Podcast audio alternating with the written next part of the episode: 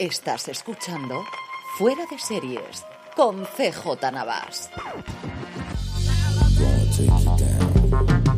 Bienvenidos a Streaming, el programa diario de Fuera de Series en que un servidor CJ Navas te trae todas las noticias, comentarios y curiosidades del mundo de las series de televisión. Poquita cosa hoy, poquita cosa vamos a tener, especialmente de Estados Unidos durante esta semana, ya sabéis que es acción de gracias, por, fundamentalmente porque es el Black Friday, que ya no es el Black Friday, sino que es la Black Week y la Black Post Week, y en fin, de aquí hasta Navidades ya tenemos ofertas, comentarios y un montón de posibilidades de compra que nos están llegando a todos y apoyando nuestro mail. Como os digo, poquita cosa, pero aún así, bueno, pues tendremos un poquito de programa y además comentaremos al final un poquito el episodio de, de Succession de esta semana, que es una cosa que mientras se siga emitiendo la mejor serie de televisión en actualidad en emisión, la seguiremos haciendo. Antes de eso, permitidme que dé el agradecimiento al patrocinador de esta semana de streaming, que es Heyu. Heyu es el nuevo servicio de streaming con una propuesta única, solo y exclusivamente reality shows. Por solo 4,99 euros al mes disfrutarás del mayor catálogo de realities de la historia, y cuando decimos el mayor, no estamos exagerando, más de 300 programas diferentes con todas sus temporadas. En Heyu encontrarás los shows de la celebridad más tops, desde las Kardashian a Paris Hilton y todas las ediciones mundiales de las Real Housewives.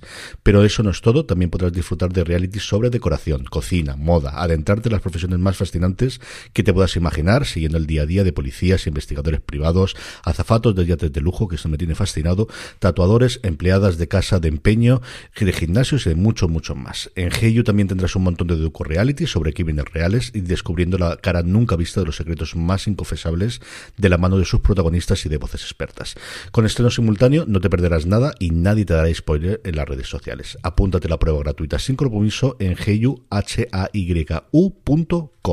Y ahora ya vamos con ello. La primera noticia que lo comentamos también esta semana en Fuera de Series con Jorge y con Don Carlos, que lo podéis encontrar y lo podéis escuchar ya. Y gracias a todos los que os habéis alegrado por la vuelta. Nuestra promesa es que seguiremos adelante todos los lunes eh, emitiendo Don Carlos, Jorge y un servidor. Es la ampliación del catálogo de RTV Play. Lo comentábamos un poquito por encima precisamente por el estreno eh, del nuevo documental español sobre Ruiz Mateos, que junto con Lola ha sido dos de las alegrías de este otoño, principios de o pre-invernal que, he podido ver desde luego en series españolas. Me ha gustado muchísimo y es que eh, también me ha permitido el conocer esto, más allá de las producciones propias que están apostando y bastante fuerte, un poquito más de lo que estaba haciendo, de lo que estaban haciendo antes con PlayZ, están hablando muy bien de Irreal con Y, que además estrenó este eh, con esta ficción en Navarro, lo que pasa es que desgraciadamente no pude verlo porque tenía mucha curiosidad por verlo. Como digo, aparte de series españolas con bastante contenido y con duración ya de serie, no solamente de formato de 10 minutos, como sería ser normal en Play Z, están recopilando un montón de series que estaban sin eh, lugar donde verlos en streaming a día de hoy. Series en su momento como los de Arrel o con Gears Are Gears, que tuvo tantísimo éxito hace un par de años, Happy Valley, a la que se hablamos recientemente por el tercera, por la confirmación de la tercera temporada, o Top of the Lake, que es una de esas olvidadas que es una verdadera maravilla de serie para que la veáis. Y siguen incrementándolo. Como os digo, eh, van a, traer Unreal, que es una serie a partir de la segunda temporada la cosa va flojeando, pero la primera temporada es una verdadera maravilla, precisamente alrededor del mundo de los realities. Cuenta un poquito cómo funciona la trastienda y la primera temporada me pareció maravillosa en su momento. Harlos Cortesanas es una serie que recuerdo en su momento estrenarse en Cosmo y que hablamos de ella, y que se habla muy muy bien y que estuvo muy bien. Guerra y Paz, que es la última gran apuesta, con Lily James además a, a la cabeza, ahora que comentamos o que hablamos de ella por el estreno de, de la serie sobre Pamela Anderson y Tommy Lee. La infamia, Three Girls, que yo recuerdo que Maricho Lazabal decía que era una verdadera maravilla, de una serie del 2017, como os digo, que todas habían tenido estreno en su momento en España o Victoria. También la serie con Jenna Coleman sobre el personaje histórico de la reina Victoria eh, británica, que son series, como os digo, que se habían estrenado los últimos 4, 3, 4, 5 años en España, normalmente en cadenas, que se perdió después, que no estaban en plataformas y que yo creo que es un buen momento. Y una, una política que yo de verdad que me parece que es muy buena, de televisión española, que recupere estas cosas y que estén disponibles gratuitamente en su plataforma. Pasaros por ahí para el fin de semana que yo creo que vale la pena. Otra serie que nos llega el 6 de diciembre dentro de nada en National Geographic, en el canal eh, abierto de National Geographic, es de Hot Zone. Si recordáis, en su momento hubo una primera temporada interpretada por Juliana Margulis, que era alrededor del ébola, y bueno, pues en los momentos en los que estrenó quizás no era lo mejor. En esta segunda va alrededor del Anthrax, es la nueva amenaza que tenemos en esta Hot Zone. Tenemos a Tony Goldwyn y sobre todo a Daniel Day Kim interpretando a la serie, y luego con un montón de personajes conocidos como secundarios, especialmente mi queridísimo Enrico Colantoni, de tantísimas cosas, especialmente de Verónica Mars, y basada en hechos reales, posteriormente al 11S, unas cosas que ocurrió eh, con el FBI por en medio en el 2000 2001. El tráiler lo tenéis disponible en la web y de verdad que tiene muy, muy buena pinta. Más noticias, como os digo, de lo poquito que nos llega de Estados Unidos, una fuera de ella, y es que Ridley Scott, hablando sobre su nueva película de, de, los Gucci, una de las que suena para los Oscars de este año, para la BBC, bueno, pues estas cosas que vas a vender una, una idea y te preguntan sobre otra y le han preguntado qué está ocurriendo con las adaptaciones de dos de sus grandes creaciones, ¿no? tanto de Blade Runner como de Alien. De Alien ya sabíamos alguna cosa, sabíamos cuando se presentó Disney Plus que iba a ser una serie, que iba a tener a Noah Hawley como showrunner de, la misma, que John Landgraf, el, creador, eh, el director de FX, que es donde iba a ir la serie, entendemos por lo tanto que irá a FX en Hulu en Estados Unidos y esperemos que aquí nos llegue entonces en Star, en el canal dentro de Disney Plus, que iba a ser eh, o que iba a ser la primera historia que iba a tener lugar en la Tierra, lo cual pues mira, nos alegra bastante y todo lo que sea Alien y todo lo que sea desde luego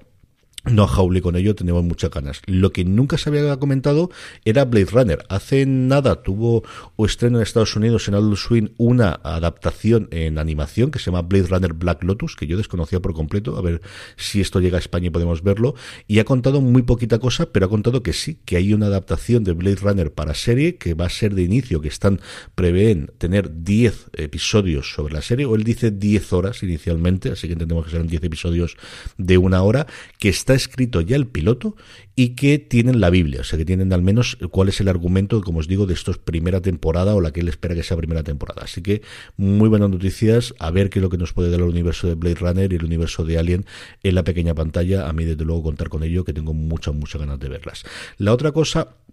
en este caso saltamos a Showtime, es ya tenemos el primer teaser y además la fecha de estreno de la película de Ray Donovan. Será el, en Estados Unidos el viernes 14 de enero, así que entendemos que llegará a Movistar, salvo que para entonces ya mm, esté eh, Sky Showtime aquí en Europa, que parece que no, que no será una fecha tan temprana. Seguirán con ese acuerdo en el cual todas las series de Showtime se estrenan en Movistar Plus. Será, como os digo, en Estados Unidos el 14 de, de enero. Yo apostaría porque el mismo 14 o el 15 cada sábado tendremos la película en Movistar Plus, salvo como os digo que se decidan guardarla y tenerla, y la película va a ocurrir justo a continuación de lo que ocurrió en ese final de la séptima temporada que dejó tan cabreado a todo el mundo porque no se cerraba la historia. Nos va a llegar dos años después de que terminase, madre mía cómo pasa el tiempo con una pandemia por en medio, y no voy a contar nada más por si acaso es spoilers, sino que hacerlo. Pero ahora que hablamos del Showtime, sí que quiero contar que me está gustando mucho Yellow Jackets, ya han emitido los dos primeros episodios aquí en Movistar Plus también, lo tenéis en la plataforma forma y vale mucho, mucho la pena. Es un, eh, las comparaciones siempre se van a hacer con Perdidos, se van a hacer con alguna de las películas también con, con Manifest y con películas recientes de estos de desastres y que la gente queda después de un accidente aéreo. Yo creo que tiene mucho más trasfondo, está muy bien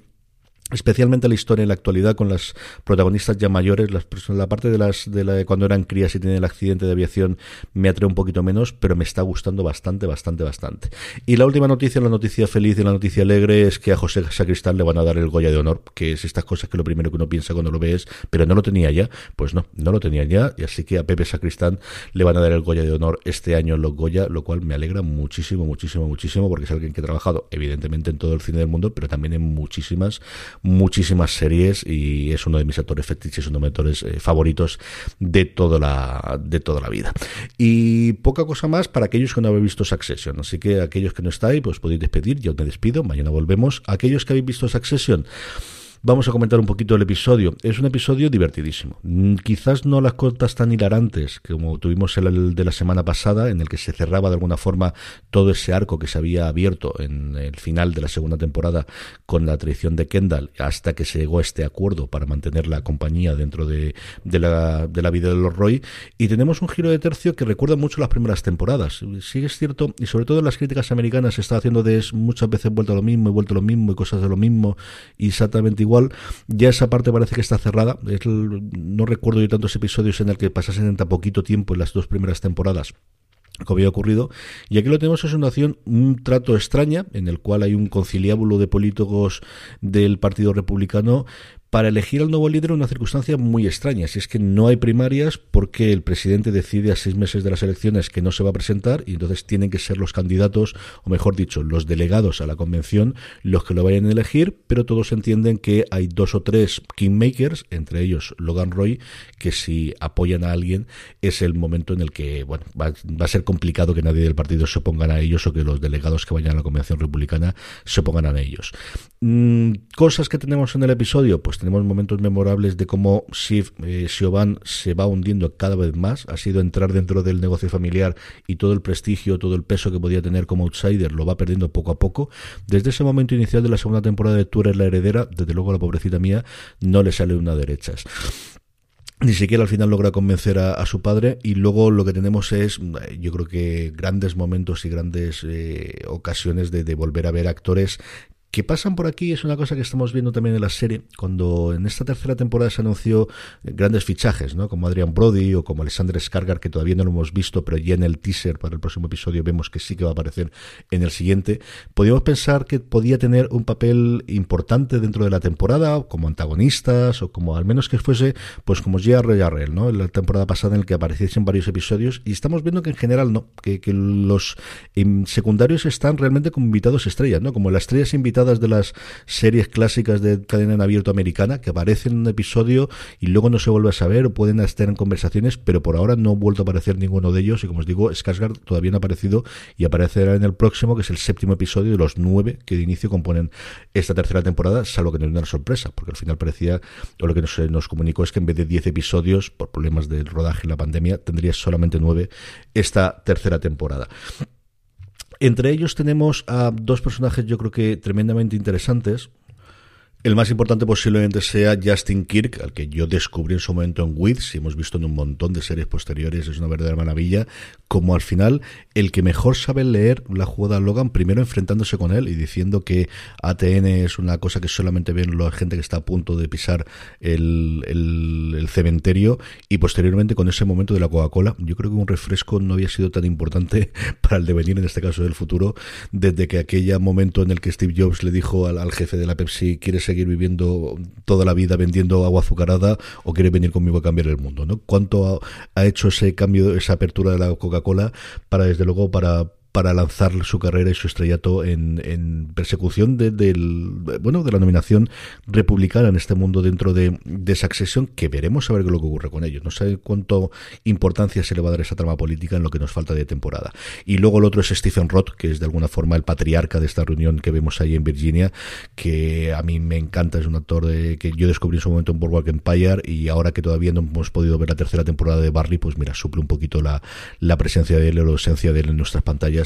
en los últimos tiempos, con ellos un montón de gente. Kendall, eh, pues eso, si antes os contaba que Siobhan está, vamos, desde el principio de la segunda temporada en caída libre, Kendall, pues del Kendall de la primera temporada al principio de esta tercera temporada totalmente venido arriba y que va a luchar contra los molinos en lo que haga falta, a lo que ocurre aquí, en ese momento en el que despide directamente a su, a su abogada, que era la mejor abogada que podía encontrar hace solamente cinco episodios,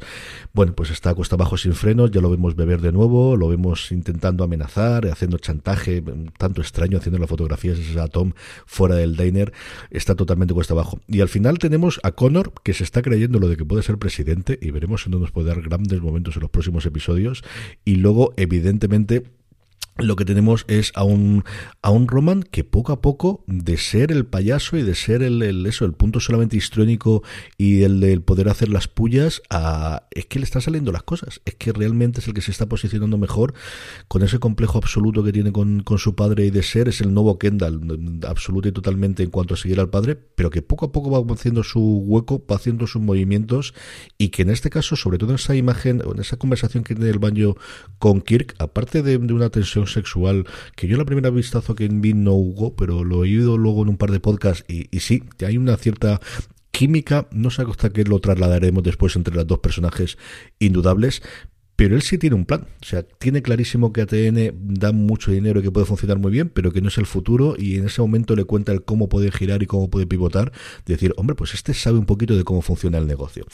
Em, pues eso, un montón de frases, un montón de pullas, momentos divertidísimos con Greg. Ese momento en el que el, antiguo expresidiario a Tom y a Greg le cuenta cómo el aseo, o el, el baño, mejor dicho, el váter, es tu mejor aliado porque puede hacerlo por ti, todo por ti. Es solamente comparable al momento del vino, hasta que le dicen este vino es un asco, las vueltas que le da Tom. Un Tom que, que si alguien está desde luego en caída libre, más allá que Shavy, más allá que Kendall, es Tom de se ve en la cárcel, se ve absolutamente eh, totalmente en la cárcel. Ese momento en el que Hugo les dice parece que todo va bien y que no va a haber sacrificios o que nadie va a entrar, excepto Tom, evidentemente, cuando estaba mirándole, que es tremendamente divertido. Así que nada, el próximo episodio, como os digo, con, tal y como aparece en el teaser, eh, tenemos, que ya no lo anuncié en este episodio, el 40 cumpleaños de Kendall, que yo siempre le he echado más, más edad, desde luego, no sé si porque yo tengo más y pensaría que, que no va a ser más joven que yo, estas cosas que ocurre también con la edad. Pero a ver qué ocurre con ese episodio, a ver qué ocurre, no, que yo ya lo he visto, pero no voy a contar nada hasta que podamos comentarlo, como os digo, el martes que viene, que es lo que quiero hacer. Así que nada, hasta que ha llegado este, este programa de streaming, mañana volvemos. Mi agradecimiento de nuevo a Heyu, ya sabéis, .com para eh, apuntaros a prueba gratuita sin compromiso. Mañana volvemos de nuevo y como os digo siempre, recordad, tened muchísimo cuidado y fuera.